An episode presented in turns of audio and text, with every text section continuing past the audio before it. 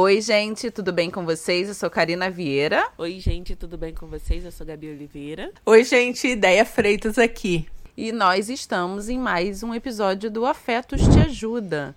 Gente, a gente sempre avisa que a gente recebe as histórias de vocês no e-mail do Afetos e as pessoas sempre seguem perguntando onde eu mando minha história. Então, se você quer mandar o seu relato, se você quer mandar o seu relato para o Afetos Te Ajuda, que é um quadro que a Deia participa e vai ao ar toda primeira, primeira sexta-feira do mês, é afetospodcast.gmail.com.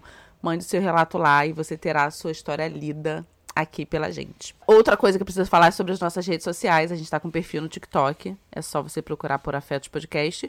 E os nossos, os nossos dois tão conhecidos perfis no Instagram, que é o Afetos Podcast, e no Twitter, que é o P Afetos. Então siga a gente lá. Você tem alguma coisa para falar, Gabi? Você tem alguma coisa para falar? Ou a gente já emenda nas histórias? Não, só oi mesmo. não tenho nada para falar, não, galera. Se meu áudio ficou ruim, reclama com a Karina. Vai ficar ruim mesmo. Porque hoje meu microfone. Mentira, reclama com a Júlia, que é a editora. É isso que eu ia falar, mas peraí, mas por que vai reclamar comigo, gente? Ah, Karina, porque você é mais legal. vamos lá, vamos lá pra primeira história, que começa assim. Olá, meninas. Antes mesmo de falar qualquer coisa, só queria dizer que esse podcast dá jus ao nome. É a afetividade transborda. Amo o trabalho de vocês e não só por essa rede, mas acho que tudo que vocês fazem tem intencionalidade por excelência. Fiquei toda bobinha com esse, esse elogio aqui. Pois bem, vamos para o meu dileminha que pede um olhar externo. Estou aqui fazendo as contas do mês e vendo que não vai me sobrar nada na dica de nada, só me restando pagar as contas. E é aquela velha história que quando a gente recebe, a gente fica rico e no mesmo momento fica pobre. Uma frase de João Grilo, para quem viu o Alto da Compadecida aí. Sou professora de educação infantil. Eu sempre soube de alguma forma que queria ser professora. E quando comecei a trabalhar com crianças pequenas, por mais cansada que eu estivesse, eu estava feliz. Por mais difícil que fosse o dia, eu estava completa. Mas amor não enche barriga e não paga boletos. Ainda moro com meus pais, então significa que boa parte, uma boa parte mesmo do meu orçamento familiar vem deles. Eles mantêm a casa e com meu salário eu pago plano de saúde e pequenas coisas que parcelamos, às vezes em mil vezes, para ter. Desculpa, Nath Finanças. Como um celular, uma apostila do curso de línguas ou ajudar em casa sempre que necessário. Minha mãe é professora também, quem sabe por isso eu não me, apaixonei pela, não me apaixonei pela docência, hein? Ela tem dois empregos, como a maioria das professoras que conheço, mas isso cobra um preço alto. O rendimento dela cai, a qualidade de vida some, ela só vive para o trabalho. Minha mãe está sempre cansada e, como diz o ditado, quando para, ela carrega pedra. Sempre convivi com esse esforço descomunal para manter uma vida, entre aspas, confortável, um teto, comida na mesa e plano de saúde. Por isso eu me comprometi eticamente comigo mesma, com meu trabalho e com a minha vida de não trabalhar dois horários e vender meu tempo de vida na Terra por um preço tão baixo. Mas vamos ao meu dilema. Eu quero dinheiro. Money, money, money. Quero tirar o peso das costas dos meus pais, quero ter uma vida com coisas simples, mas que eu possa ter um teto meu também que eu pudesse pagar os planos de saúde dos meus pais ou coisas similares.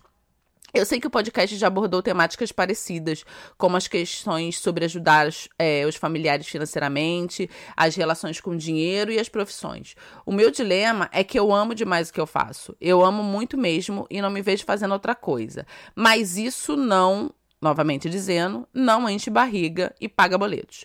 Me vejo, ao menos o tiquinho, na Karina quando em um dos episódios ela falou sobre trabalhar na livraria e amar o que faz, mas ganhar pouco por isso e que isso foi uma escolha. Muitas pessoas me falam para eu me tornar professora universitária e passar em um concurso federal. Eu sou concursada municipal. Esse tipo de plano é de longo prazo e precisa de foco para conseguir. Mas, aí ela bota em caixa alta, eu não quero esse plano. Eu quero fazer meu doutorado e continuar trabalhando no que eu trabalho agora por muitos anos da minha vida, porque é isso que eu amo fazer. Não sei se eu me vejo com 60 anos em uma sala de crianças ou bebês, mas o futuro a Deus pertence, e daqui a 20 anos eu poderia me decidir por outra coisa, quem sabe? Risos. Mas meu dilema é agora. Esse ano eu pensei em começar a financiar um lugar meu, mas parece um sonho impossível e isso me doeu tanto não poder sonhar, pois sonhos não são pagos com amor também. Eu amo fazer trabalhos manuais e até abrir uma lojinha online de bonecas negras de pano feitas à mão. Então acho que esse plano também não deu muito certo. Que mundo cão é esse que não, que não nos sonham? Eu sei que o meu intuito ao escrever para vocês não é um me ajuda a resolver esse problema. Está mais para um me aconselhem como uma amiga ou o que, você diri, o que vocês diriam para si mesmas ou o que falariam para quietar e acalantar o coração, para dar uma perspectiva de futuro sobre possibilidades, planos, ideias mirabolantes. Eu tô aceitando. O dilema é esse. Eu continuo na profissão que amo e todo fim do mês choro ao pensar para onde caralhos está indo meu dinheiro? Ou abandono aquilo que amo fazer e penso em outro rumo da minha vida, algo que possa me dar dinheiro, sendo que dinheiro mesmo pode trazer essa felicidade. Ela tem, essa pessoa que escreveu pra gente, ela tem 28 anos e ela trabalha cerca de 25 horas semanais dando aula é, no município. E a ideia e aí, Gabi? Que mundo é esse tão cruel que a gente vive? Natureza. Olha, gente, o mundo é cruel mesmo, Deia. Vamos lá, Deia. É, eu não entendi muito o dilema, porque assim, você trabalha 25 horas, você fala que você vê a sua mãe trabalhando dois períodos para manter a casa, mas meio que então você sobrecarrega a sua mãe e não quer trabalhar dois períodos. Sua mãe pode, para sustentar a casa, inclusive você, e você não pode.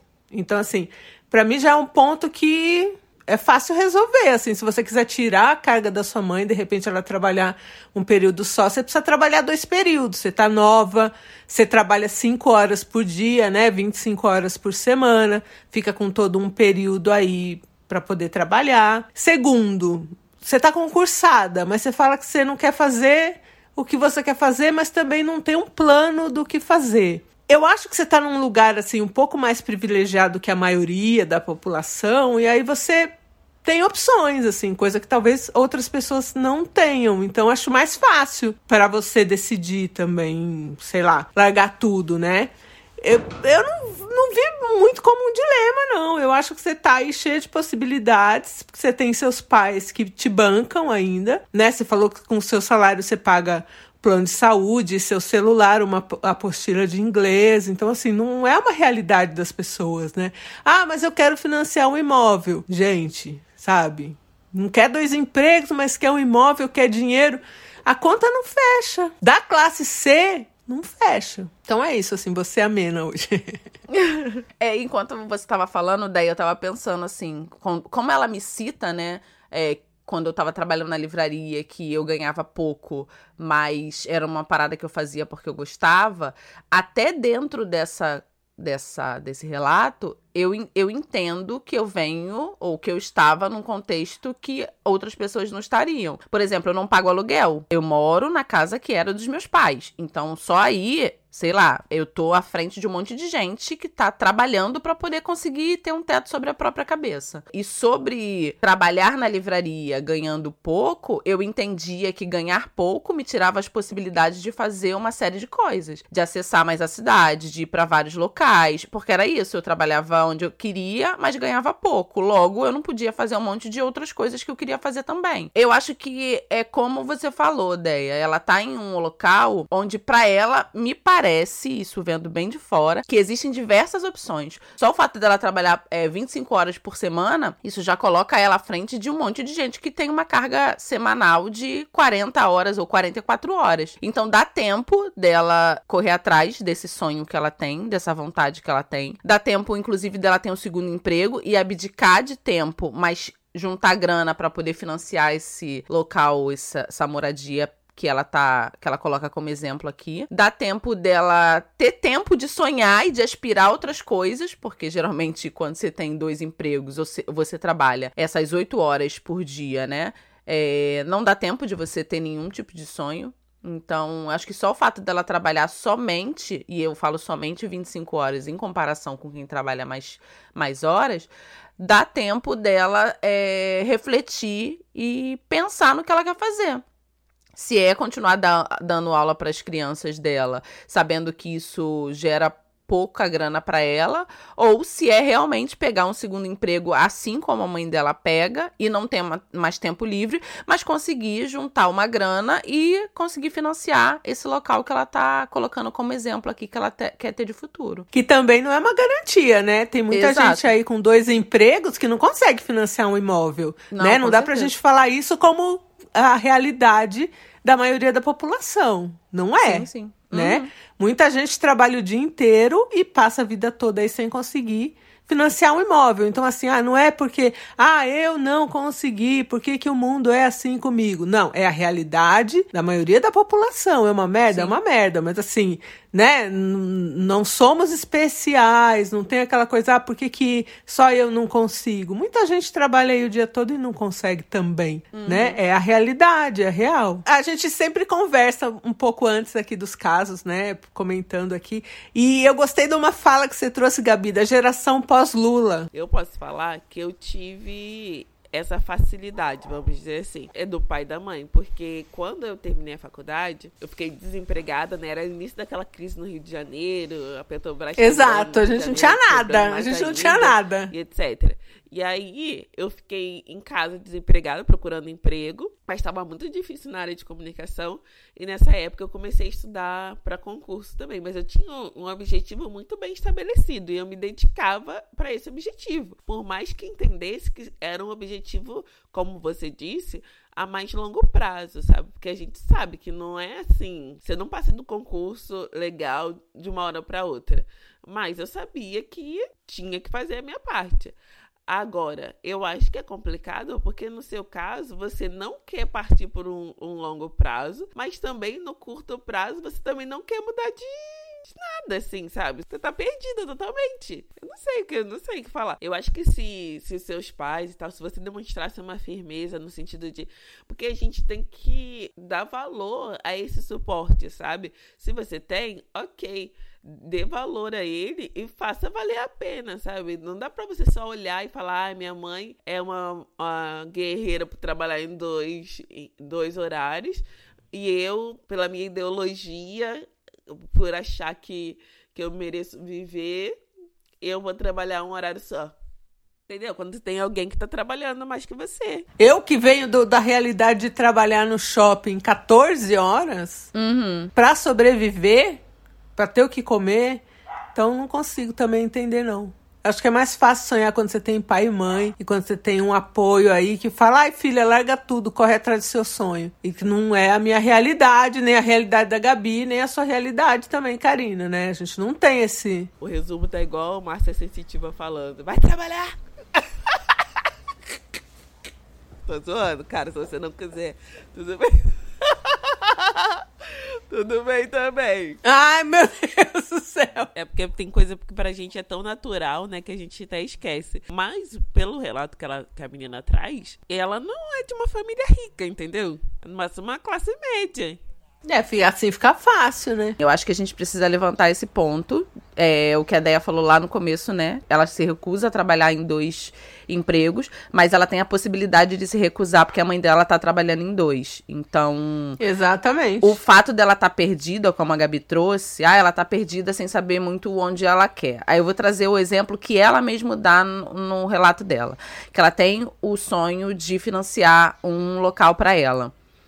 Bota como meta isso e estabelece um prazo. Eu não vou trabalhar o resto da minha vida em dois empregos, mas durante cinco anos eu vou trabalhar em dois empregos para eu conseguir juntar uma grana e dar uma entrada que for.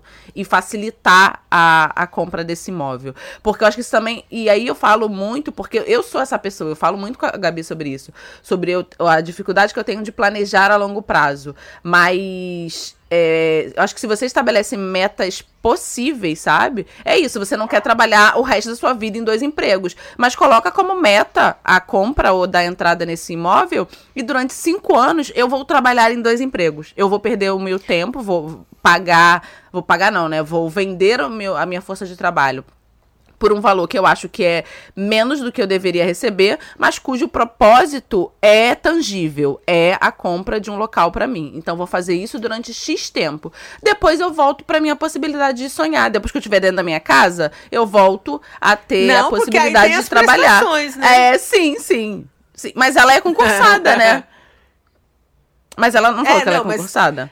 Ah, tu trabalha cinco anos da entrada, depois você tem que trabalhar mais 15 em dois empregos para pagar as prestações do apartamento. Sim, Gente, essa é- é, a real. É, porque quem não tem herança, cara, e isso é, é muito ruim, assim, a gente ser trazer as pessoas meio que pra realidade, sabe? Mas pra quem não tem herança, ou pra quem não tem os pais como um suporte, não resta outra alternativa a não ser vender a sua força de trabalho pra quem paga melhor. Ou pra quem paga, né? Porque no cenário que a gente tá, quem É. paga Sim. tem que ir. E torcer aí pra voltar um Minha Casa Minha Vida Sim. e poder dar entrada no apartamentinho. É sim, isso. sim. Pessimistas ao extremo. Total. Mas a realidade, gente, num, num cenário que a gente tá, não tem como. Sim. É exceção real, assim. Quem trabalha e consegue ganhar, ter tempo e consegue ganhar o suficientemente pra dar entrada em alguma coisa. Eu recebi um papel Sim. ontem de uma corretora de imóveis, um loft que fala, que é tipo um estúdio. Gente, 26 metros quadrados. 26 metros quadrados. 225 mil reais. 26 metros. É, por aí. 26. 26 metros quadrados. Eu fiquei chocada. Eu falei, 26 metros quadrados, gente. Olha isso aqui. Aí tu bota na ponta do Mas lápis. é isso. 225 É mil isso. reais. Quando é que você vai conseguir pagar isso? Por um pedaço de terra de 26 metros. Eu fiquei chocada com o tamanho. Era absurdo, assim. E parte de um projeto do governo, tá? O, essa bosta desse homem tirou Minha Casa Minha Vida e botou um minha, é, Casa Verde Amarela, uma coisa assim. É, é. Mas que é totalmente diferente, né? Que Sim. não tem muito subsídio e tal. Sim, sim. E aí você paga por um local muito menor um valor de mercado que tá extremamente absurdo. Mas os 26 É. metros me deixou embasbacada, assim. Porque eu acho que eu nunca vi alguma coisa tão cara por um pedaço tão pequeno. 26 metros é absurdo de pequeno, gente. Mas é a Sim, realidade que a gente tá hoje. Bom, então é isso. não sei se ajudamos. Ué, não trabalha, não tem as coisas, é isso. Mas é muito ruim, assim, ser a pessoa ou, a- ou ser a geração que não tem acesso ao sonho. Porque a realidade é um socão na cara, sabe? É muito ruim também tá desse ah, lado. mas, ah, ô, Gabi, mas tá bem melhor agora. Eu sou da geração que a gente tinha sonho de tomar Coca-Cola uma vez por mês. Era no que suco, na semana. O meu sonho era Coca-Cola uma vez por mês. Agora todo mundo pode tomar uma Coca-Cola. Melhorou essa parte.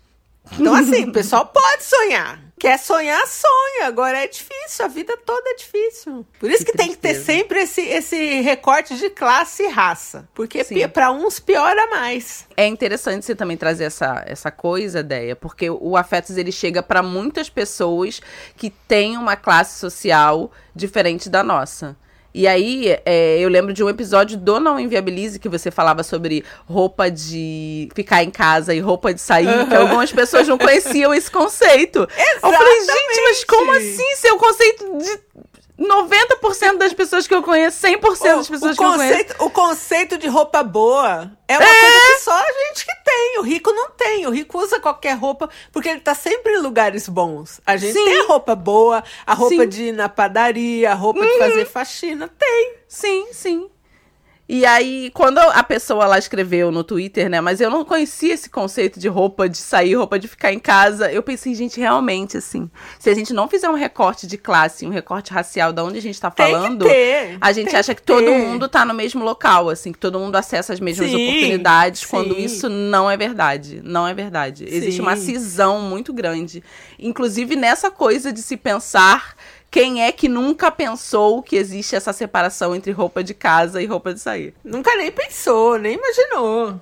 O que é muito louco, né? Porque, tipo, acesso à saúde, por exemplo, deveria ser o básico, não o conforto, sabe? Mas nesse Mas caso. é o E na, conforto. é, e na realidade que a gente tá, é exatamente. Ter acesso a um plano de saúde é, é um conforto, infelizmente. Vamos para o segundo caso? Vamos. Quem que vai ler? Eu ou você, Gabi? Ideia. Porque meu microfone tá Eu? ruim, é melhor você ler, ideia. Se perder a história. Tá. Ei, queridas, tudo jóia? Queria muito uma ajuda numa situação que estou vivendo. Eu e meu companheiro temos dois filhos e vivemos um relacionamento aberto. Ele é um homem cis bissexual e eu uma mulher cis hétero. Quando decidimos ter filhos e eu engravidei, nós fechamos a relação. Foram muitos perrengues e sentimentos que a gravidez e as crianças pequenas eh, trouxeram. E esse foi o jeito que achamos de nos preservar naquele momento. Bom, depois de duas crianças maravilhosas nascidas e desmamadas, estávamos começando a nos aventurar por aí quando a pandemia veio e voltamos a ser só nós quatro. Agora estamos todos os adultos vacinados e um tanto quanto desgastados dentro do relacionamento. E estamos começando a conversar sobre como ter encontros com outras pessoas da maneira mais segura possível. Isso tudo ainda está bem no começo de conversa, tipo uma luz no fim do túnel mesmo. Mas ele me contou que anda conversando com um menino. Onde se complica é o seguinte: o T é um amigo muito próximo de uma amiga minha e há uns anos atrás ela me confidenciou que ele descobriu que é HIV positivo. Ela estava passando por um momento super difícil da vida e ficou muito abalada com a notícia. A gente se via todo dia na época e acabou que ela me contou e pediu para eu não contar para ninguém. E assim eu realmente não vejo o HIV como um estigma e sei que o T se cuida bem. Aliás, ele trabalha na área da saúde, é um cara responsável e eu não conheço ele muito, mas gosto muito dele. Meu companheiro também se cuida, é responsável, usa camisinha, mas uma parte de mim fica com um medinho. Eu e meu companheiro não usamos camisinha no momento, mas quando quando outras pessoas entrarem na jogada, vamos voltar a usar. De vez em quando me bate a dúvida se eu tinha que contar para ele, sabe? Ou se essa parte que fica com medo é a parte preconceituosa que ainda tá presa nas palestras horríveis que eu tive na escola sobre AIDS e HIV. Não acho que os dois não possam se relacionar, até incentivo quando meu companheiro vem me falar alguma coisa que eles conversaram. Mas que se eles forem partir para algo mais íntimo, o T deveria contar para ele? Realmente não sei. Eu acho que eu gostaria de saber se fosse comigo. Eu odeio que eu sei desse segredo, inclusive nem tenho mais contato com essa amiga. Acabamos nos afastando e ela mudou para longe. Fora que eu sei que o meu desconforto com a situação vai transparecer. Não sou muito boa de disfarçar o que eu estou sentindo. Se meu companheiro notar o que eu falo, estou bem perdida, não posso pedir conselhos para ninguém perto da gente porque não quero quero expor o T. Me ajudem, por favor. Muitos abraços. Eu fiquei pensando se fosse eu nessa situação, assim. Tem uma amiga da minha irmã, eu vou contar um relato pessoal aqui de outra pessoa, sem dar nomes, óbvio. Que ela era casada com um cara, o relacionamento deles era fechado. Eles já tinham duas filhas, de cerca de 15, uma de 10, outra de 15, até que ela engravidou novamente depois de um hiato de 10 anos. E aí, fazendo todos os exames, ela descobriu que ela tava com HIV. E aí pressionou o marido. Ele disse que foi ele que tinha passado para ela, porque ele ficava com outras mulheres e ela não sabia. E a grande preocupação dela foi: beleza, ferrou-se, estou contaminada, mas a minha filha pode não estar. E não estava. A menina nasceu, deve ter uns 10 anos hoje, e não tem.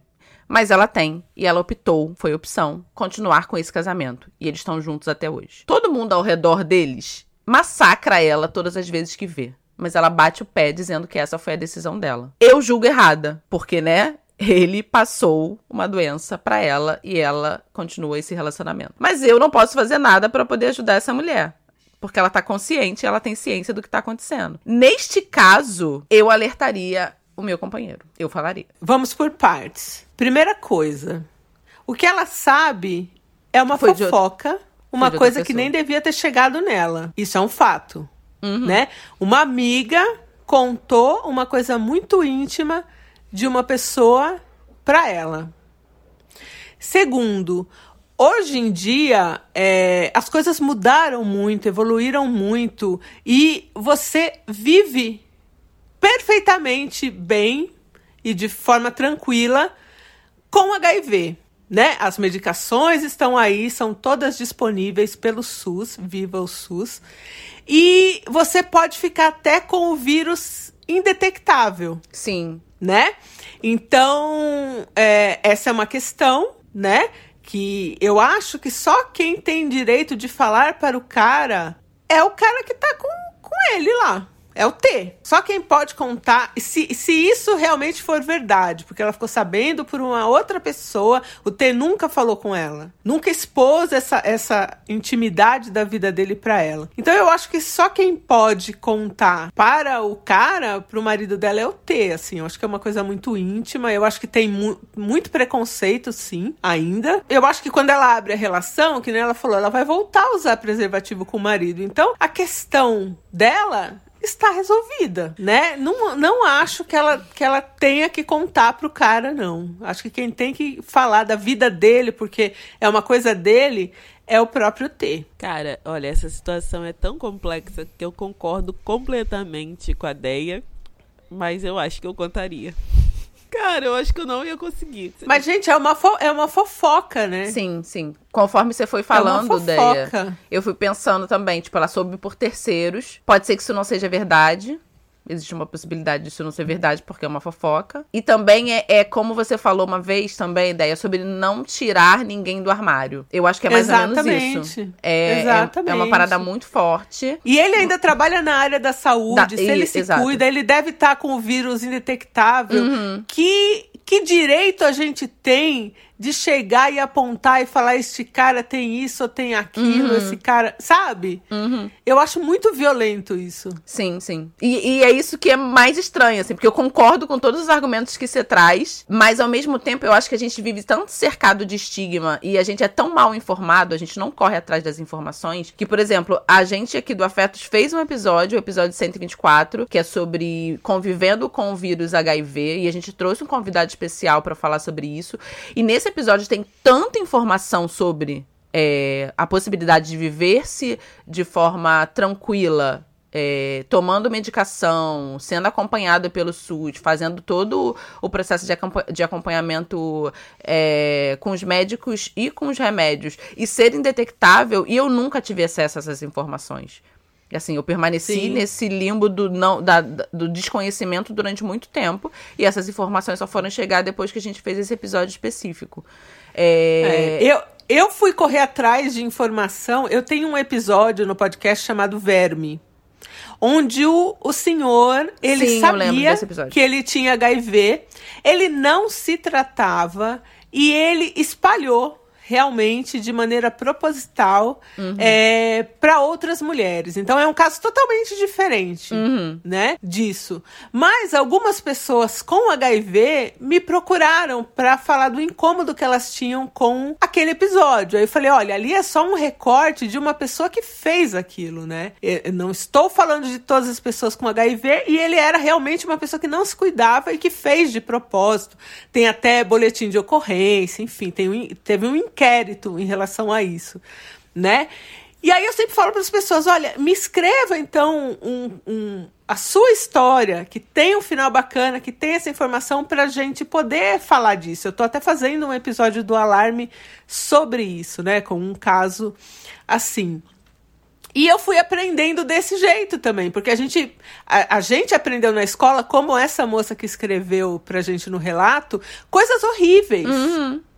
Porque era uma época que a gente tinha menos acesso mesmo e, e tinha menos pesquisas e os remédios eram fortes, com vários efeitos colaterais e tal. Hoje em dia não tá assim. Hoje tá até caminhando para uma cura. Né? Então, assim, tá tudo muito avançado. Então, eu acho que quando a gente hoje, em 2022, aponta para alguém e, e- e- expõe um- uma condição dela que não tem nada a ver com a nossa, com a nossa vida, e no caso aí, é, ah, tudo bem, ela é esposa do cara, mas ela tem como se cuidar. Ela tem como usar um preservativo lá. E o cara, por outro lado, o marido dela, ela falou que também se cuida, né? Então, ah, ela- será que ela tem que avisar o cara para, olha, com ele você tem que tomar mais cuidado? Porque você tá, se você se relaciona com alguém que você conhece num aplicativo, você não sabe se a pessoa é HIV positivo ou não. Sim. Você não tem essa informação. Então, a gente supõe que a gente tem que se cuidar com todo mundo. Por que, que com esse cara você vai ser diferente e você vai apontar uma coisa nele? É isso que me incomoda, sabe? E tudo partido de uma fofoca. De uma mulher lá atrás que não devia nem ter compartilhado isso com ela. Né? Concorda que se não tivesse rolado essa fofoca, ela não tava nesse dilema agora. Concordo. eu não sei o que falar porque não tem uma justificativa lógica, sabe? Para esse dilema. Mas eu acho que se eu estivesse me relacionando com uma pessoa, se eu fosse casado com uma pessoa, uh, e chegasse essa informação para mim, eu ia falar. Entendeu? Eu não. Eu, eu entendo tudo sim, que você fala, sim, mas eu acho sim. que eu ia acabar contando. Então não, eu não vou chegar aqui e falar para vocês que ah, eu não falaria, porque. Não, não, não, porque eu sei que eu falaria. Entendeu? Eu sim, sei que eu contaria. Uhum.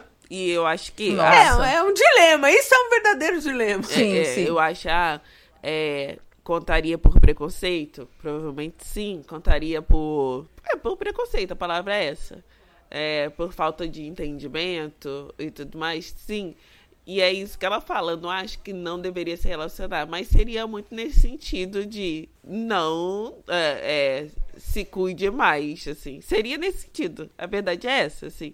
Infelizmente, eu não tô falando com orgulho, não, tá, gente? Eu tô falando só, tô sendo sincera que eu acho que se eu tivesse na situação, eu faria. Eu estaria nesse dilema e falaria e, e acabaria contando por ser é isso, não é uma pessoa desconhecida, sabe? É por ser uma pessoa que eu tô me relacionando diretamente, que é a pessoa que eu tenho uma relação mais, assim, estruturada, né? No caso do casamento. Acho que quando a ideia traz, tipo, esse é o verdadeiro dilema, é exatamente por isso, assim. Eu escuto e compreendo todos os argumentos que ela trouxe, que são argumentos viáveis. Por exemplo, o fato de eu contar seria muito baseado num medo e num medo infundável, porque se a pessoa tá indetectável, eu não preciso ter medo. Mas mesmo assim eu também contaria. É, não sei de que forma eu contaria, não sei de como eu contaria, não sei se de repente eu.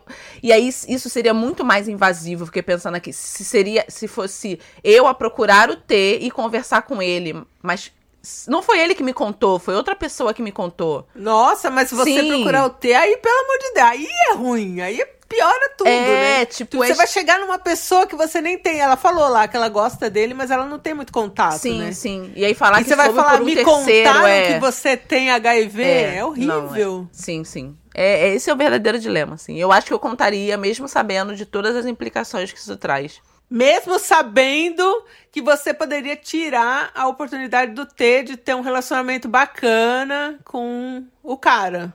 É, eu acho que é isso, né, gente? Ficamos aí pensativas. Todas as justificativas são plausíveis, assim. Todas as, as os pontos que a ideia trouxe são plausíveis. Mas eu ainda tendo ir para esse local do preconceito, é isso que a Gabi falou, é, tem um nome, é preconceito. É, de contar e ser extremamente inoportuna, né? É, tolir a possibilidade do ter, ter um relacionamento é, com o meu companheiro, que é um relacionamento aberto, porque eu acho que eu deveria contar. Mas ao mesmo tempo é isso, a, a, a essa, essa coisa do eu acho que eu deveria contar tá mais forte em mim do que não contaria, sabe? Eu, eu vou fazer uma pergunta de todo coração, assim. É, porque é uma dúvida real minha. É ideia nessas conversas que você teve com as pessoas que te mandaram, né, feedback sobre o, sobre o episódio. Alguém te falou sobre essa coisa do contar ou não contar? Se quando eles se relacionam. Sim, sim. Eles falam, sim. eles falaram o quê? Às vezes contam, às vezes não. Às vezes contam, às, vezes não. Tem a responsabilidade de não transmitir, né?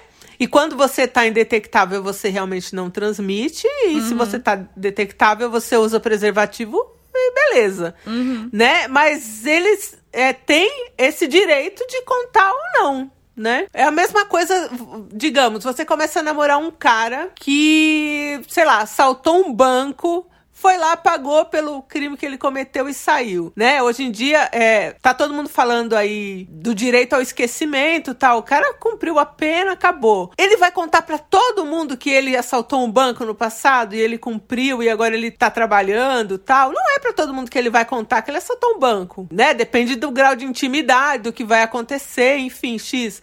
As pessoas que conversaram comigo, elas. Foi até um cara que me deu esse exemplo do, do assaltante de banco. Ela falou: André, às vezes eu não tenho intimidade com o cara e a gente sai, a gente fica, não vou não preciso falar para ele. E eu acho que o cara tem razão. Ele não tá transmitindo, ele tá se cuidando, tá pensando na outra pessoa, ele, ele não ele não precisa, ele não tem obrigação de falar. E eu acho que ele tá certo, não acho que ele tá errado, não. É verdade. Não gera essa obrigação de, de contar, mesmo porque a gente sai com várias pessoas, que a gente não pergunta isso, né? Por que, que a pessoa tem que falar isso? Por que, que ela tem que abordar esse tema se vai ser só uma ficada, se é só uma vez?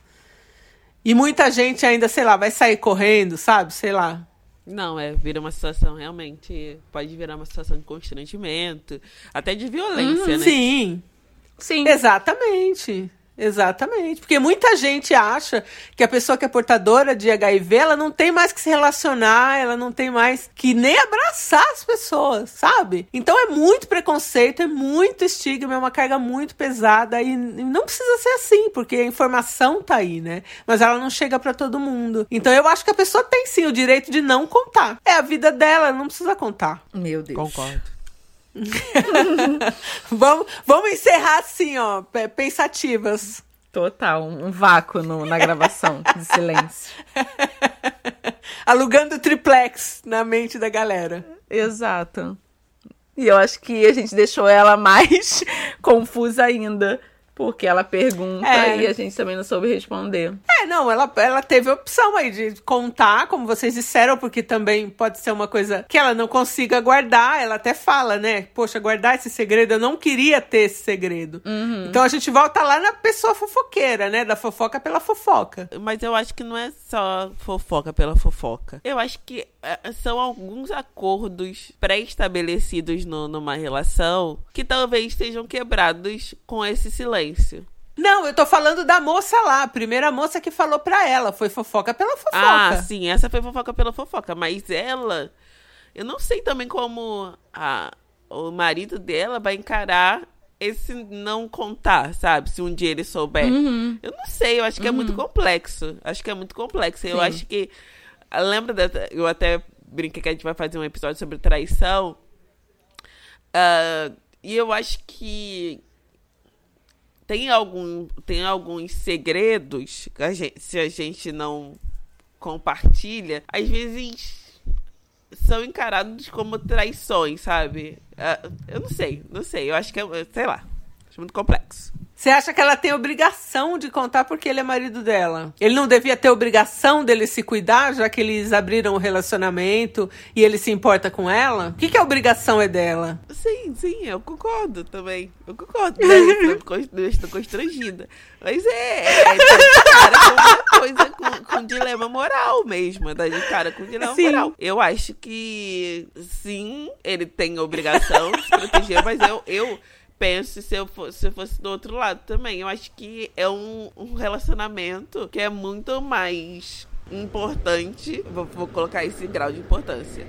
O relacionamento e a confiança entre eles é muito mais importante do que uma relação com uma pessoa externa, né?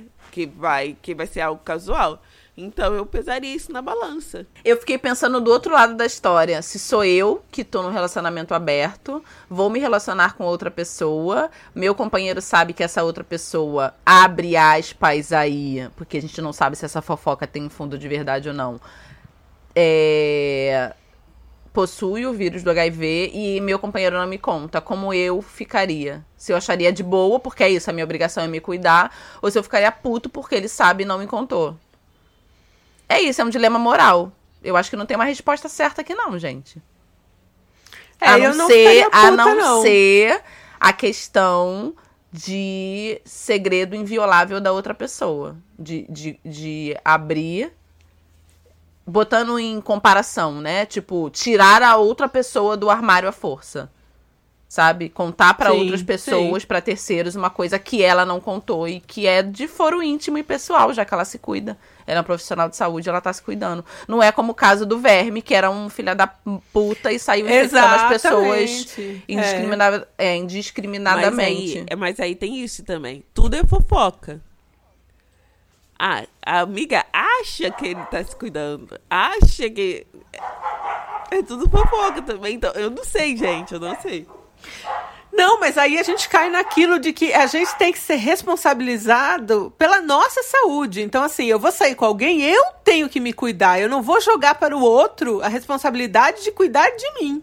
Uhum. É, eu vou saber se aquela pessoa tem alguma DST, alguma coisa que vai me passar? Não sei, então eu tenho que me cuidar, é responsabilidade minha. Vou lá saber se a, a pessoa tem alguma IST que vai me passar? É isso, gente. É, não tem muito o que falar. Karina, sério, esse daí ficou. Esse daí foi pesado, hein? Essa história. Pesado porque, Sim. não pelo tema em si, a gente já tratou esse tema no Afetos, mas pelo dilema mesmo. Uhum. A gente quer saber a opinião de vocês nas nossas redes sociais. Esse episódio continua por lá. E a gente quer os comentários de vocês. Um beijo, até o próximo Afetos. Um beijo, gente. Um beijo, gente. Não esqueça que sexta-feira é dia de afetos. Mande seus relatos no afetospodcast.gmail.com. E é isso. Como isso é um dilema moral, a gente quer saber de vocês. Vocês contariam, não contariam? Como ficaria isso aí na cabeça de vocês? Um beijo e até a próxima sexta. Um beijo. Beijo, tchau, tchau.